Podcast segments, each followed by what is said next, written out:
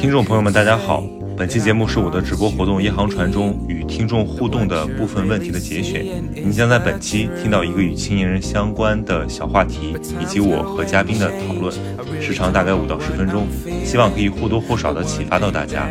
本期的听众问题是：短期目标达到最优解是人生的意义所在吗？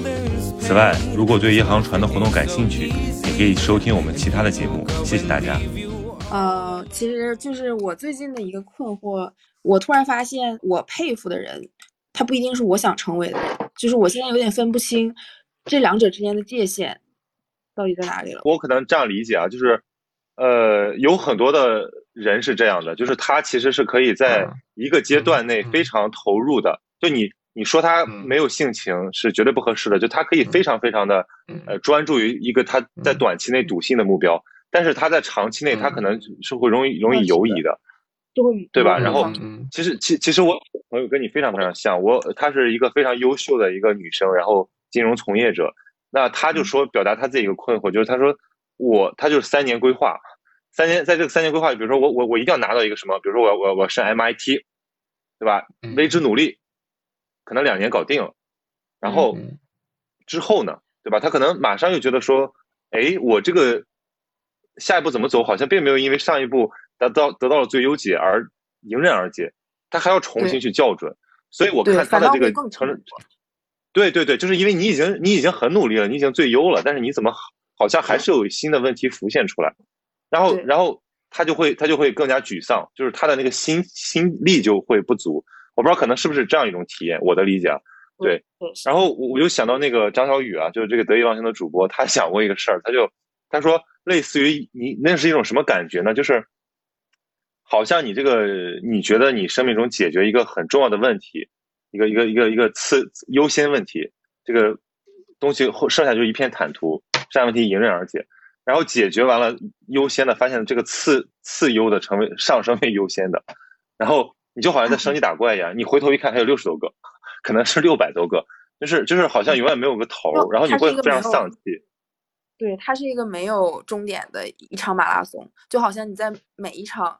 这个半马当中，你都觉得自己是拼尽了全力，然后你发现你已经没有那个那个心力去跑下一场半马了。然后，但是你这个人生还要过，你你是还是要必须要去走的。然后你就在不断的去给自己加油打劲，但是这个其实是不足的，因为我我现在就陷入到了这个对意义的追寻，这就是我目前。遇到的这个困惑，就是因为有这样的困惑，我才会去想啊，那我人生的意义是什么呢？我是不是有点过于在意这某一个每一个阶段的这样的一个终点，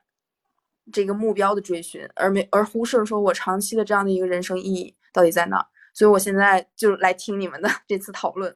就是因为这个。对对对，所以我我我明白，我明白，我觉得你你说的这个问题特别好，就是很有典型性，呃。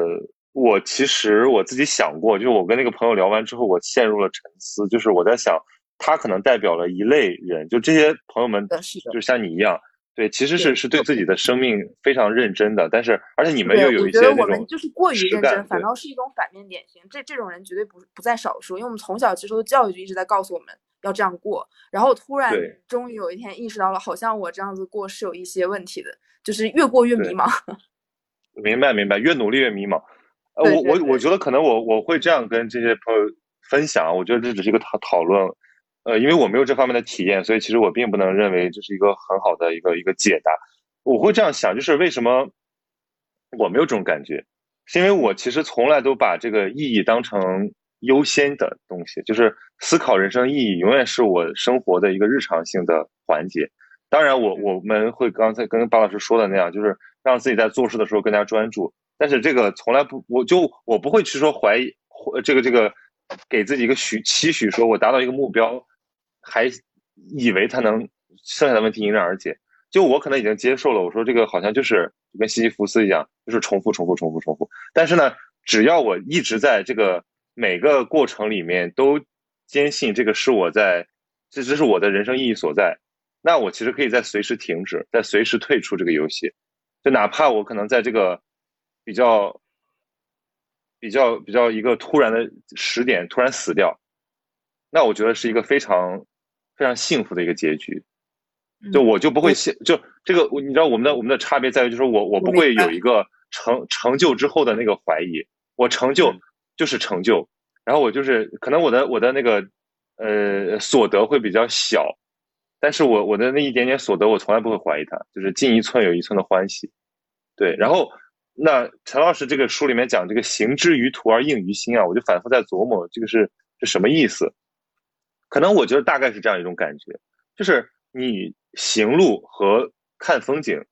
它是一个一体的过程。就如果我们不把我们的人生理解为一个赛跑呢，我们就把人生理解成一次散步呢，对吧？你散步的时候，你会去考虑我到底是先看路走多快，然后再看风景，还是说这本身就是自然而然发生的呢？你如果是我要比谁先到终点，或者说我们要急着奔着一个。目标去，那我当然会有一个优先级，就比如说我我的速度优先，或者说我我要我要我要看清楚我要看的东西，比如说像这种什么呃呃定向游戏那样，那个是你的目标导向对你的这个自由过程的一种一种呃窄化。那如果我们相信人生是这样的话，就我觉得可能很快会出现这个问题，就是我想一边看风景一边赛跑怎么办？然后我这不就是一个内卷内卷式的问题吗？就是我到底是应该慢一点，还是应该再快一点？然后跑到前面停下看一会儿风景，等后面的人追上我，我再跑。但我觉得啊，就我觉得内卷的一个根本的问题在于它的前提假设错了。就是上一次觉得，就是就就生活或者说我们的这种追寻根本就不是有限游戏，我们其实是在散步，而且我们没有轨道，我们就是在一片荒原上。胡乱的走，然后你可能走到一片小小风景这个优美的地方，你就待在那儿了。你待了很长时间，你觉得很舒服，然后你觉得可能不想待，你就继续往前走。我们没有速度，我们到最后还对还是一个知行的关系，就是知是这样的一个这样的一个嗯，就是知道是这样的一回事儿，但是在行的过程中，你肯定是无可避免 要跟这个怎么说大环境去做妥协也好，去保护自己的理想也好。对，就是你很难做到，就是这件事情上很难做到知行合一。呃，我我觉得巴老师巴老师讲那个保护理想，我觉得可能就是说我们不要失掉那个东西，就是我们我们觉得对活活着得有意思啊。其实这个说也不要说理想主义了，我就觉得人活着得有点意思。你要是觉得这个如同行尸走肉，你这个生活你还过得下去吗？对吧？所以如果你坚信我的生活得有点意思，那它其实就是一个内化在每一天的行行为。所以，我我觉得，如果，嗯，我们也没有什么一劳永逸的答案，真的不是，就是说，呃，知道了一个什么东西，马上就有了好的结果。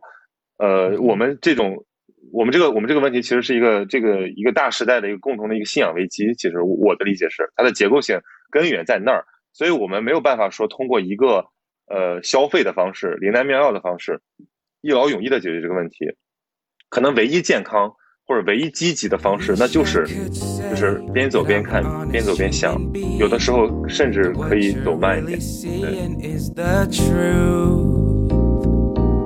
But times go and change. I really don't know what I'm feeling. The one thing that I